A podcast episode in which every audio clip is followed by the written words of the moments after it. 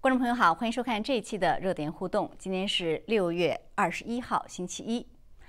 那么，在《苹果日报》呢被中被香港警察上周搜查并且拘捕了五名高层之后呢，香港保安局又冻结了三间苹果公司的资产，七家本地银行被警告不得处理苹果账户。一传媒董事局周五会讨论是否关闭《苹果日报》。如果是这样的话，周六六月二十六日出版的就将是最后一份报纸。作为香港标杆的独立媒体，苹果二十六年的历史或将结束。自由民主的香港在中共的高压下正在迅速消亡。另一方面，美国国家安全顾问沙利文周日在接受采访时警告，在病毒溯源问题上，中共如果不允许真正的调查，将面临国际孤立。他还表示，美国目前还不会发出最后通牒，但如果中共最终拒绝履行，美国将不得不考虑回应。如此自信的表态，是否间接证实近日疯传的中共国安部高官叛逃确有其事？今晚呢，我们请来两位嘉宾，就这些热点事件来做解读。一位是在现场的中国问题专家恒河先生，恒河先生您好，方飞好，大家好。嗯，那么还有一位是通过 Skype 和我们连线的特约评论员林小旭先生，小旭你好。方飞好，恒河好，观众朋友们好。嗯，好，谢谢二位。好的，那我们先来谈一谈《苹果日报》这个事件。呃，那恒恒先生，就是香港这个《苹果日报》其实是可以说是一个标杆性的在香港的自由媒体啊。中共呢对《苹果日报》是连出重拳啊，之前把这个《苹果日报》创办人黎智英已经关到监狱了。那这还不算，现在又通过这种断粮的方式啊，让《苹果日报》无法运营。呃，先请您谈谈，您觉得中共一个为什么要这么做？一个您怎么看中共使用的手法？我觉得主要是两个原因，一个跟黎智英本人有关系，因为黎智英作为香港的精英，这是毫无疑问的，呃，他能够反对在这个中共的这个就是蚕食香港的这个过程当中，他能够反对，呃，不仅是他的媒体啊，就是他个人，他甚至还到了其他地方，就是在这个反送中啊，在这些重大事件的时候，他是通过他的这个声望和他的关系。呃，在国际上做了一些公关，嗯，就是来揭露中共，对，呼吁国际关注。那么另外一方面呢，就是跟媒体有关系，因为中共呢，它实际上是这个很怕真相的，就是它不大会让允许一个就是这么大的一个媒体在香港，呃，作为一个自由媒体的象征，它实际上要表达它一个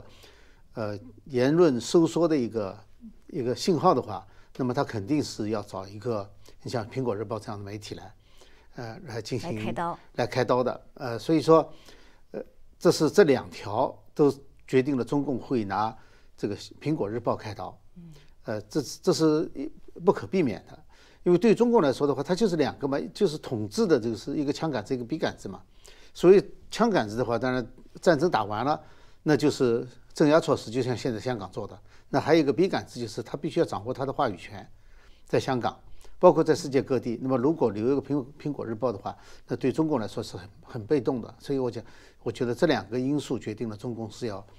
在香港拿这个苹果日报开刀的。嗯，而且国安法的通过也确实便利了他用这个国安法这种大大大棒子，呃，就就去打人。所以你看他现在说，呃，让银行。和其他的不得不得去接收这个款项啊，然后不允许往里面这个注入资金。其实他就说，你如果是这样做，你就违反了国安法，我就可以抓你，甚至你帮助苹果日报，我都可以抓你。对，这个就是跟国内一样的，他就是定一个嗯叫口袋罪嘛，口袋罪就是包罗万象的。然后呢，以这个罪名呢，他就是以这个罪名最高可以多少，然后把别的都可以加进去，所有的都加进去。这样的话呢，就使得。这个外界很难去帮助他，就是你比如说在香港的这个外国行呃银行，他也要服从香港的这条规定，呃，至少虽然说没有明确规定哈，但是他也不敢去碰这条线，因为一般企业很难，呃，商业或者是这种银行啊，他很很少有敢公开向中共挑战的。那这种情况下就是，呃，从经济上把它卡掉，这个呢。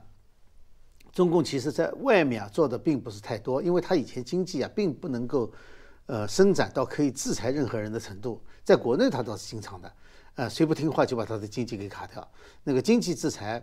呃，把人家这个整个企业就没收掉，或者是把人家企业打垮掉。那香港呢，这次呢实际上是用的一种应该是一种比较新的方法。对，我觉得很多人好像都没有预料到他会用这种方式让这家自由媒体关停，因为它是介于这个国际上他手伸不到的地方和国内他可以肆无忌惮的做的这两个比较中间一点，所以在香港呢，他要用一个法律假冒假释的按照这个法律去制裁，但实际上手法是跟跟国内一样的，也就是说，他只要手能够伸得到的地方，权力能够达到的地方，他就会用这种手法。是，我觉得这可能也让很多人看到了，就是中共居然会用这种断粮的手法来让一家媒体关门，就是我就不给你钱了，我就把你的钱冻结住，这个可能也让很多人大吃一惊。因为那个钱本来是别人的，在香港呢，它本来是有一个金融自由，就相对来说的话，这一部分呢，现在就是他告诉大家的，不仅是你们现在没有言论自由，没有那个新闻自由了，你实际上连这个金融自由也没有了。就财务自由也没有了。作为一个企业，他自己的钱，他没有犯罪、没有定罪的时候，你是不能够把他的财产冻结起来的。你只有在明确的，就是说他违反了什么法。现在没有啊，现在保安局就可以去把人家的那个财资产给冻结起来。是，这算哪一个国家的法律吗？是这个，我觉得非常奇怪的。我还呃想着说，通常都是比如说法院下一个命令说要冻结什么，至少在西方国家它是这样子的。对，但是人家你必须要指出人家违反了什么法律，嗯，而且就是一般来说，好像这种大的制裁啊，它应该有一个更高的一个权力机构来。证明的法院制裁呢，实际上是就这个案子，最后定案以后，他才会去，就是作为一种惩罚措施，就是在这个判决的当中，包括这一部分，法院才能够这样裁决。那对于一般来说的话，行政裁决的话呢，你像美国要能够达到这个这种制裁程度的话，它是总统级的。哇，是是不是嘛？没错，就是或者或者是就是总统下面的这个内阁某一个部，这个部实际上是代表美国的。你像财政部是被授权的，这个是法律给他授权，财政部可以，还有那个国务院可以。那么这种制裁呢，呃，在金融上制裁必须财政部出面，这是等于就是总统授权的，呃，所以他现在一个保香港的一个保安局就能够去做这样的决定，这个事情是实际上是表明就是这一下子打了好几个，是吧？新闻自由，还有这个财务自由，就是还有法治，法治。一系列的打掉了，当然还有这个言论自由啊，还有其他方面，就是所所以这一个案子其实可以充分说明香港现在整体的情况怎么样。嗯，那您觉得就是这样一个案子，这样一个事件啊，就是它对于香港意味着什么？就是有的人说一国两制已死，有人说啊新闻自由已死，或者是怎么样？那您觉得呢？现在不仅是新闻自由已死，就是呃新闻自由这是一个重要的部分，因为在这之前，其实香港已经有。大部分的那个媒体已经被收编了，或者就是直接就中共办的。你像《大公报》啊，这些《文汇报》啊就是中共办的。那其他还有一些就被收编了。所以你看到这个，其实香港抗争的时候，只有大媒体和就是出纸纸质媒体的。那很多那个网络媒体不算，出纸质媒体的，在香港只有两份嘛，只有这个《苹果日报》和《大剧院时报》，对，是版面跟别人不一样的。对，呃，其他所有的版面全都是完全是。一个就是无视香港的所有抗争，还有一个就是替中共说话，呃，那么新闻自由是肯定的了，这是一个。另外一个呢，就是我刚刚才讲的就是法治。其实香港啊，本来啊，严格的说，在英国统治下，它是没有民主的，民就是准备开展，说中共当时威胁嘛，就是你们不能搞民主，呃，不能搞普选啊，什么东西，就是不能在移交的时候交给我们一个民主的香港是不允许的，施加压力。所以，所以香港是以自由和法治出名的，没错。所以这两条。现在包括集社自由、集会自由，你看现在包括这个七月一号六六四，是禁止在文园这个纪念六四活动，是。然后七月一号现在抗争又以这种形式，就是，呃，说他呃开始的时候说他们是非法集会，呃，后来非法集会帽子戴不上去了，就说人家是没有注册，这个我就想起这完全是中共的做法。嗯，你记得当年就是迫害法轮功的时候，开始的时候。这个中共出了两个地方文件，不是这个部门文件。第一个就是民政部文件，第二个是公安部文件。民政部文件就是说，北京的法轮大法协会 呃研究会没有没有注册，没有注册。哎，其实是三年前就已经取消掉了，就是因为不能单独注册，所以就取消掉了。取消掉以后，等于它是它是禁止的一个在三年前就已经不存在的一个组织，而且这个组织还跟法轮功修炼是两回事情。没想到现在把这一套整个搬到香港去了，就是说民政没有注册，用这种方式来不让他组织活动，或者是警告他的那些领导者，那就是说你没有注册的话，你可能就违法了。这个是一模一样的做法，所以他完全是就是制定了这个国安法以后，实际上就把中共的这一套在中国这一套原封不动的搬到香港，差别就是说。他还要以一点法律的名义，在中国大陆呢就完全不用了。对，是，其实也我觉得也让外界看到中共治下的这个其实真的是无法无天哈。那您刚才提到就是说，其实，在香港呃还有仅仅仅剩的一些独立媒体。那像苹果日报这个事件出来了，您觉得对于其他的独立媒体，比如说大纪元或者其他的一些小一点的媒体，这个压力会有多大呢？从呃压力当然会很大了，但是我觉得哈。他要想把所有不同的声音完全压下去是不可能的，就是在现在这种情况下，当然会有很多困难。但是呢，我觉得这个你像《大纪元时报》在那里坚持这么多年了，嗯，呃，所以说呢，他是，呃，应该是还是能够就是用各种可能的方式来发声。那这个对于香港民众来说的话呢，我想他们也会去爱护这些还能够继续发声的媒体，因为《苹果日报》实际上它是用。经济的财务的方式让它不能够运作。对对，哎，它至少在运营挺好的，它经营是不错的。对，它现金还有五亿多嘛，对吧？是。呃，现在冻结它的是一千八百万嘛。但是那五亿多也是不大部分冻结。也动不了了，就是也动不了了。所以说是用这种方式，它还没有达到就是直截了当的在，呃，不让你说这个话。所以他最后一期就在最近一段时间，不是把人抓了以后，把他的五名高管抓了以后，苹果日报还是照样出嘛。嗯。所以在这个情况下，我觉得是，呃，大家应该爱护那些还能够在坚持的这些这些媒体。嗯，是，我觉得香港这个确实是让呃世界呃相当痛心啊，就是很多事件不不断的在发生。那我想问一下小旭，就是说，呃，小旭你怎么看这个苹果日报有可能马上会被关停这样的一个事件？呃，我觉得这里面还有一个因素，就是整个苹果日报的这个员工，他们对这件事情是怎么样一个判断？就是他们是不是还有一批啊，他们的编辑记者还决定要继续把这个报纸撑下去？因为虽然就是纸质的这个印刷没法进行下去了，但是如果啊有一些编辑和记者在短时间内如果生活没有啊巨大的困难的话，很可能还会坚持一阵子，也可能通过网络的形式继续把这个报纸的影响力扩展出去。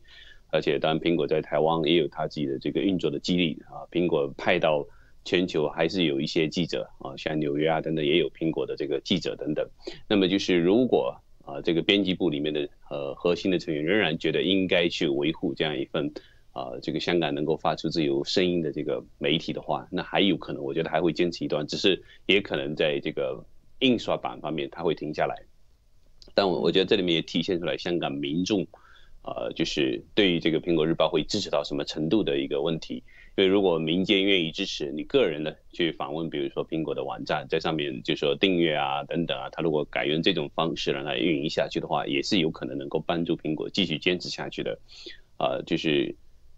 在海外，比如说建立苹果的账户啊，或者是在在。台北啊，就是这样的这个账户上，让他来继续支持苹果的运营，我觉得还有可能。就这里面就看民众的决心和这个报社编辑部的决心，跟整个中共的这个淫威啊，这个对抗的这个过程。嗯，呃，我觉得所以事情并没有完全啊就彻底不可回转啊。中共现在很多呃做法是呃普遍的受到国际社会的谴责，那就是国际呃国际上的声音本身对于这件事情来说也是很重要的，因为过去。呃，这个黎智英确实也到外面也做过一些这个啊，对于香港问题的这个呼吁，啊，那现在中共敢于放手去惩治苹果的，也是他觉得我现在已经把你这个核心人物黎智英啊，还有几个编辑都已经抓起来了，好像觉得国际上帮助他们啊发出声音的人就没有了，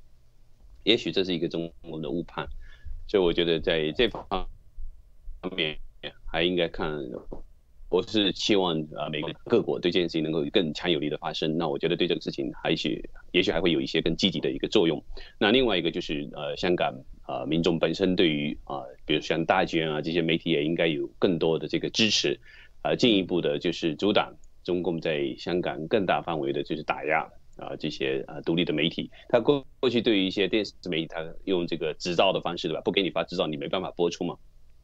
那对于苹果这样的媒体的话，他用这个经济上去卡断。那大剧院他也曾经毁坏大剧院的这些印刷厂啊等等。我觉得他对于这个呃这些广告商支持大剧院媒体的广告商等也是，就是长年以来都一直在打压的嘛。这个经济上就是没有完全啊，就是把你账号封停而已。那这种经济上的卡压、卡脖子，这个是是一贯的这个做法。那我觉得就是香港民众，我觉得应该意识到，就是自己有责任出来捍卫香港一些仅存的这个自由发声的媒体。所以我我觉得这个事情，呃，对于香港的民众来说，也是一个重要的一个 一一个一个考验，一个一个机会吧。我觉得香港民众现在，我看到的消息说，民政虽然七月一号不能够组织活动，但是很多民间的人士仍然要自发上街。我觉得香港的民意。呃，争取自由法治的这个民意仍然是很强大的，所以我觉得这一点上，我觉得还可以国际社会进进一步去爱护这样的这个力量和支持这样的力量。嗯，那您觉得就是在苹果日报这样的一个事件之后，呃，到底香港的这个新闻自由的空间还有多大呢？比如说，我们还有没有可能看到这种真实的信息的流露啊？呃，或者是一些针砭时弊的呀？呃，像以前有些内地的消息，对吧？像核核核电站的那个事情，最早就是香港的媒体报的嘛。所以像这种东西，您觉得还有没有可能继续有有这种起到这种作用呢？我觉得还会有一定的这个作用。呃，香港毕竟呃过去几十年，它这个呃很多媒体人士跟呃中国大陆有已经建立了很多的沟通的渠道。那香港很多的媒体人士跟国际上的媒体人士啊，还有这些呃国际上的一些呃维护新闻自由的人士，我觉得这个联系还是很强的。嗯。那么他们有一些消息能拿到，能从国内拿到一手的还是能拿到。那么也有办法能够把它啊通过其他的媒体、国外的媒体把它传播出来。香港仍然是啊，这个非常重要的一个窗口，仍然是中共这张呃，可以说是是这个恶龙里，呃，这个嘴嘴里的一个呃，这个难以下咽的一个自由的这个果实。嗯，我觉得他中共很难完全把香港吞下去。这个窗口，呃，我觉得一定会留给世人啊，它可以让世人更多的看到中共如何呃毫无呃底线的在摧毁香港。啊，让更多人看清中共的本质。那同时呢，又不会让香港所有的民间声音被彻底压下去。我觉得香港人，毕竟这过去几年里面，这个通过一系列的抗争觉醒的香港人还是相当大，对，就是这个人群的基数是相当大的。中共完完全啊，不可能彻底把这些声音全部压下去的。嗯，对。另外，呃，这说到这个，我想请您谈一下，就是台湾的作用啊。因为确实近现在我们看到说，很多的香港人呢，他在香港。确实没有办法怎么发生，所以特别是很多年轻人，呃，他用各种方式就逃离了香港。那最近呢，就是有一篇报道，就是说，二零二零年夏天的时候，有五个香港的年轻人，他们是先驾船逃到台湾，然后后来被美国国务院啊，当时还是蓬佩奥的主持的国务院，呃，就商谈怎么营救他们到美国。后来今年一月份的时候。他们就到了美国，所以呃，当时参与营救的这个人呢，他就说了一句话，他说：“现在台湾在起着，呃，香港在八九年的时候起到的作用，就听着让人非常感慨啊。您怎么看这个现在台湾的作用？”呃，台湾民众应该会越发清晰的看到，呃，香港这个前车之鉴哈，就是彻底打破这个一国两制的这种所谓的幻想。那么现在国安法通过后，更是啊，可以看到这最近的这个苹果。啊，日报的事件可以更明确的看到，中共是完全呃无视这个法治的，所以他想怎么干都可以怎么干。所以对于台湾来说，我觉得会啊有更多的台湾民众呃彻底的觉醒，而且实际上也是给这个呃台湾的一些就是亲亲中呃亲中共的这些人士打脸的。啊，包括最近发生的疫苗外交啊等等一系列事情，实际上我觉得是啊，台湾更多的民众变得更加清晰中共的本质是怎么样的，所以呃，台湾在这个整个啊印太事务中的角色会变得更加重要，它会成为一个比较有力的能够呃。就是反过来遏制中共影响的这样一个地方。虽然中共一直在叫嚣要武统，但是我觉得台湾的整个民意啊的觉醒会起到更大的这个反制的作用，而且它也会更多的帮助香港人，因为确实是已经有很多香港人已经啊这个搬出香港啊移到台台湾去了。嗯，那我觉得这个是呃台湾政府应该有应该更积极的行动来欢迎更多的香港人到台湾去。是台湾，我就插一句，就是台湾的角色可能是会有提升。我今天看到网上有人有一张图，就是把大陆称作是西台湾嘛，有没有看到？是是这个这个叫法，我觉得越来越多的台湾人会很喜欢这种叫法啊、那同时呢，我觉得呃，香港呢，就是呃，他们也会看到啊、就是一定要也要帮助这个台湾啊、这个香港人更多的把这个大陆的内幕透过台湾，毕竟都是中文的是世界嘛哈，更多中国大陆的内幕透露到台湾的话呢，其实也是在帮助台湾。我觉得这里面有一个很很微妙的互动。呃，然后呢，同时呃，香港人，呃，他们在全球各地的这个影响力也很大，因为当年香港，呃，不管是九七前后，都有很多香港人移民到全球各地嘛，所以香港人其实，在台在海外的这个团结凝聚力是很强的，香港人的这个。呃，珍惜自己这片土地的自由和法治，这个心是非常强的。在海外碰到的很多香港人的这个朴素的情怀，我觉得非常让我感动啊、呃所以我觉得，呃，中共肯定是低估了香港人抱在一起的这个这个决心的啊、这件事情啊、中共啊、这个韧性是非常强的，中共肯定是要吃亏的。嗯，对，何恒先生很快，就是您怎么看？因为其实我觉得他这说的不完全准确，就是说台湾现在担当的是香港八九年时的角色，五几年的时候也很多人从大陆逃到香港嘛，对不对？所以其实台湾 现在可以说也担任，也像是在五几年时候的那个香港，因为现在很多人也都逃到台湾。其实中共建政以后呢，香港一直就是一个难民的聚集地，呃，它有两个作用，其实呃有点不太一样，就是香港呢是实际上是一直收留了来自中国大陆的难民。是，当时很有名的，在上海有这么一句话，你知道吧？就是那时候做 business 做生意啊，做最大生意的在上上海，那是就是以前哈、哦四九年以前，是，呃，做比较二等生意的呢是在香港，呃，所以说后来是一九四九年让上海的一大批这个所谓一等的资本家跑到香港去了。呃，剩下来的当然都被整惨了啦，所以不是不是说到五十年代哈，其实在四九年跑的时候就有一大批搬过去了，嗯，就就到那里去，所以香港呢就一下子就接收了很多，呃，商业方面的人才，精英，呃，因为当时那个香港其实开始的时候起源于小渔村嘛，它如果没有上海中共的占领的话，香港后期不会发展这么好。然后呢，才到了五十年代的时候呢，有一批这种艺术啊或者是文化方面的精英，趁着那时候还能走的时候，五十年代走走了不少。对，像张爱玲，她就是五十年代走的。对我，我我小时候有一个邻居，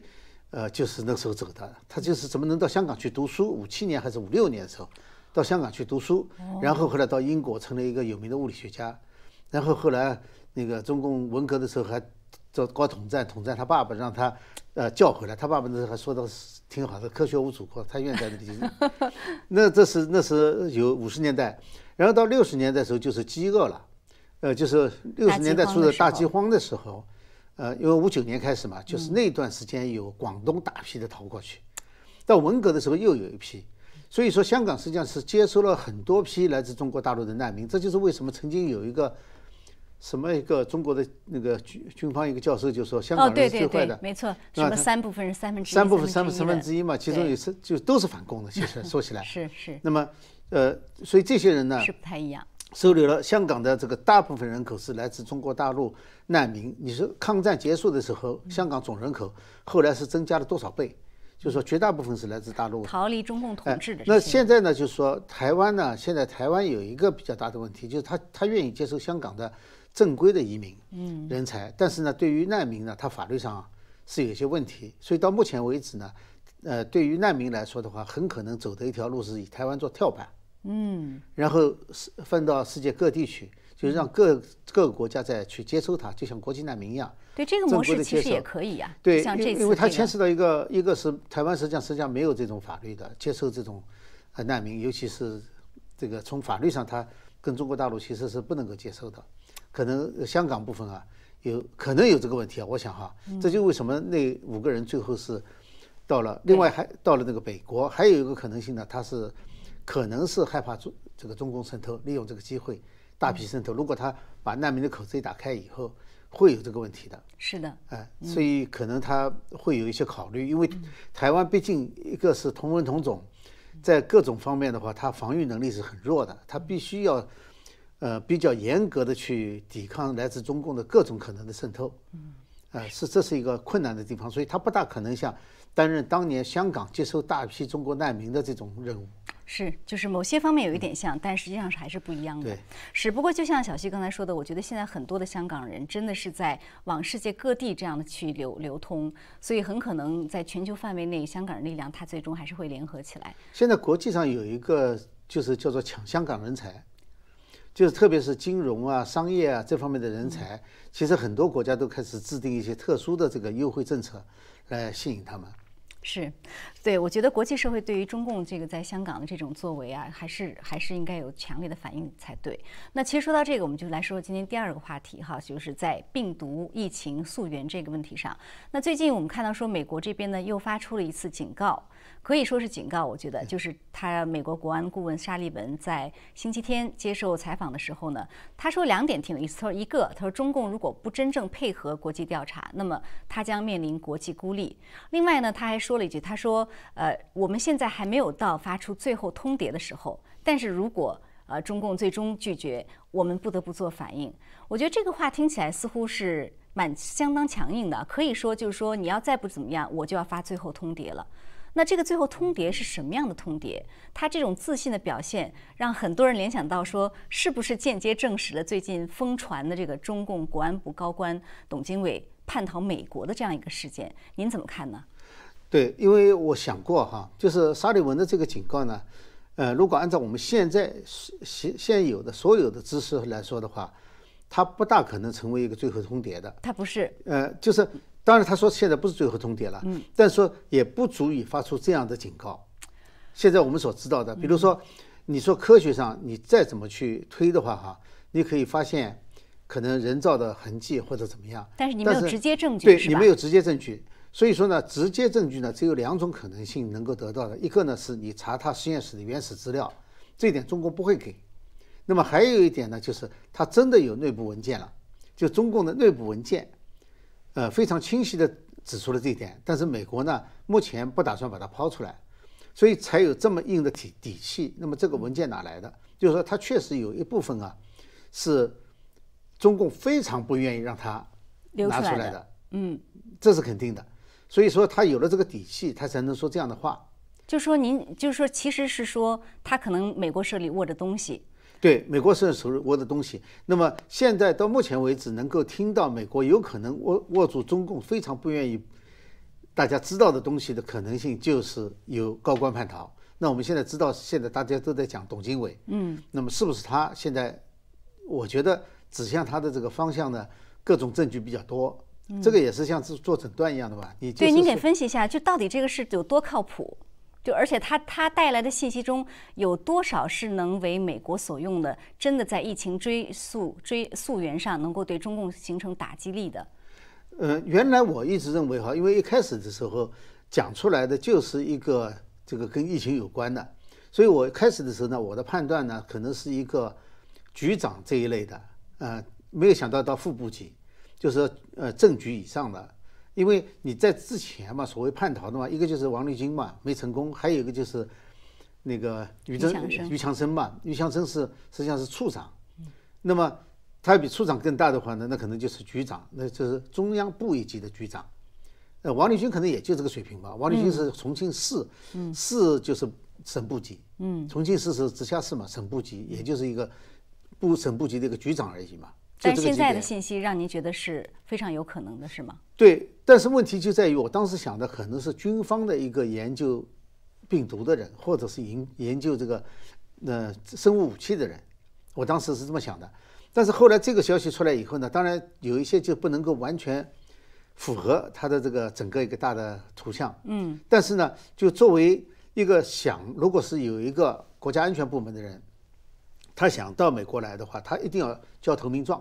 这个是王立军的教训。王立军肯定是没有拿出足够的投名状来，当然和当时的政府大大局势也有关系了，那么跟美国政府啊大局势有关系。但是呢，他们知道你要来的话，那就是一个要打上美国领土，再一个呢就是必须要有足够的证据，来让别人觉得你这个人很重要、有价值。哎，所以就不会像王立军。王立军那个时候，我估计他手上，他因为只是一个重庆市的市呃公安局长嘛，他不可能有特多。特别多关于中共高层的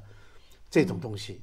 呃，薄熙来是知道很多，但是王立军不见得会知道。那他就不一样了，因为他是对外情报的。那么他要来的时候呢，他很可能会收集一部分关于武汉病毒的资料。而且，其实你知道，就是中共高层啊是有一个圈子的，嗯，这个圈子里面的人呢是能看到所有的东西的，就是跟我们看到东西是不一样的。这个圈子的人估计呢，也就是政治局委员这一级都能看到，但他达他达不到，但是呢，他的特殊地位身份，他可以得到这些东西，有这个可能性。所以他如果有意义的要收集这方面东西的话，他应该可以收集到一部分。那关于其他方面的流传呢？说他给美国提供的那些东西哈，那么这个呢，因为它的来源啊，其实并不是我们讲的中国的网民，因为在那个洪州那篇文章里面，他讲得很清楚，是他们的消息来源去核实的。因为核实的内容，比如说中讲中国网民或者是谁讲了什么话的话，呃，那比如说是讲在那个阿拉斯加会议上，嗯，不是提出来这个要求嘛，就是说要释放这个，要把这个人送回去，那说是这个。布林肯就拒绝了，对不对？嗯。但是洪州这个消息来源，他们的消息来源就不是中国网民的来源，而是美国官方参加那个会议的来源了。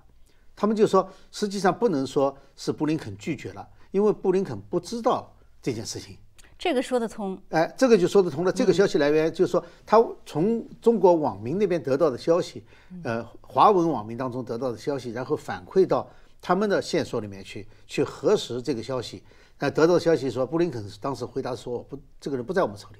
那确实也印证了另外一方面的消息，就是当时说，呃，因为他投只有这个国家情报局，哎，对，呃，那个国防情报局，国防情报局只有国国防情报局，国防情报局在审审这个案子三三个月以后，把所有的情报都拿到手了，才通报其他部门。所以通报其他部门的话，就包括国务院啊，呃，FBI 啊，他们是三个月以后才知道的。所以当时布林肯不知道是。这个说得过去，是这样的话呢，就把不同来源的消息碰到一起的话呢，它是吻合的，对，就是吻合的，这是一个，就是不同来源的，现在很难解释，就是它怎么出来的，这个我们不知道。但是你想，一个国家安全部国专门管这个。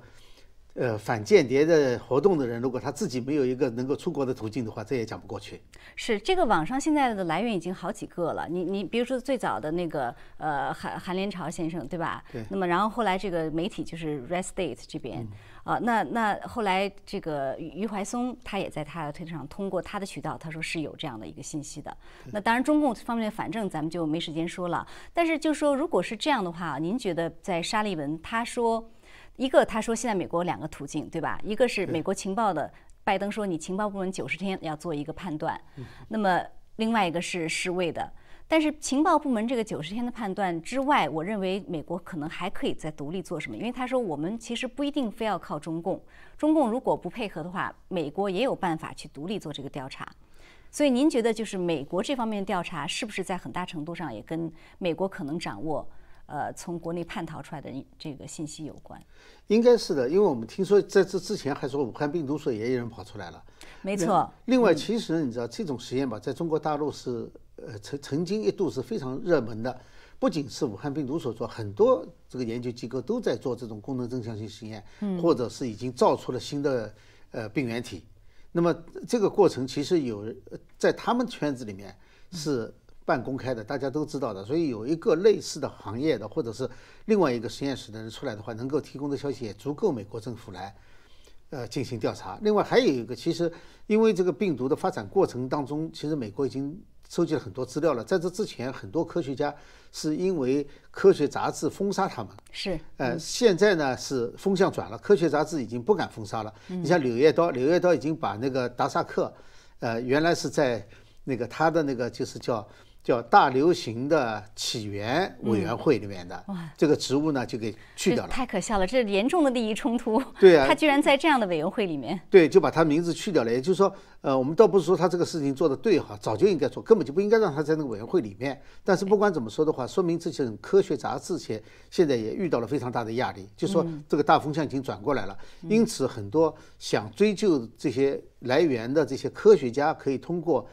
实验室的方式。也可以证明很多东西，嗯，确实是主主主要，我觉得是一个主观意愿，你你想不想这样去做，想不想去挖掘？那我也想请小旭谈一谈你的看法啊，就是说，因为现在我听说也有人说，呃，其实叛逃的人还不止一个，您怎么看董经纬这个事情？还有他对于美国在溯源这个对中共在溯源方面施加压力方面能起到的作用？我觉得这里面牵扯几个方面的这个真相，可能被中共掩盖。那一个就是说，呃。中国军方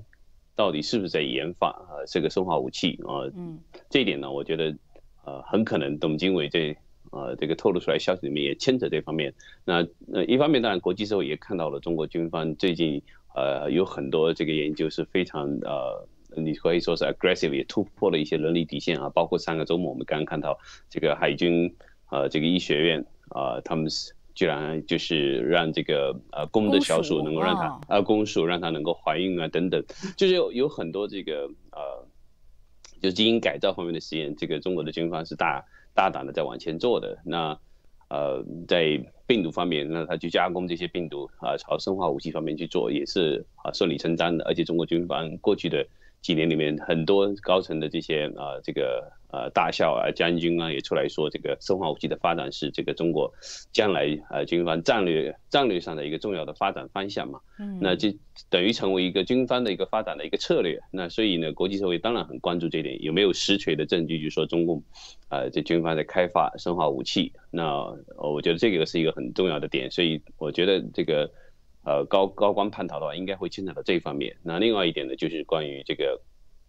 呃，疫情的隐瞒的问题，就是当初这个二零一九年在呃武汉的时候，到底有多大面积的人群在这个官方承认以前就已经被感染了？那这里面牵扯到就是中呃，就是美国方面其实也可以利用很多这个卫星图像啊，其他方面情报界所收集的信息做大规模的分析，所以我们看到就是呃。美国政府甚至也提到要求这个能源部啊，这个调动他们的超级啊电脑啊，进行协助情报部门的调查等等。这里面肯定是牵扯到大规模的这个呃图像信息的分析啊等等。所以就是美国情报部门收集的信息跟这个高官所呃透露出的情况，如果能够配合在一起的话，就很很有分量。因为高官如果很明确的知道，比如说呃这个武汉，比如说九月份、十月份哪些地区就已经有疫情爆发了，哪些医院就已经呃有很多病人。啊，这个到医院就医啊，等等。那如果情报部门把当初的卫星图像结合起来一起一起分析的话，就可能得到一一定的确认。啊，所以我觉得这这方面呢，就是肯定也有这方面的这个信息。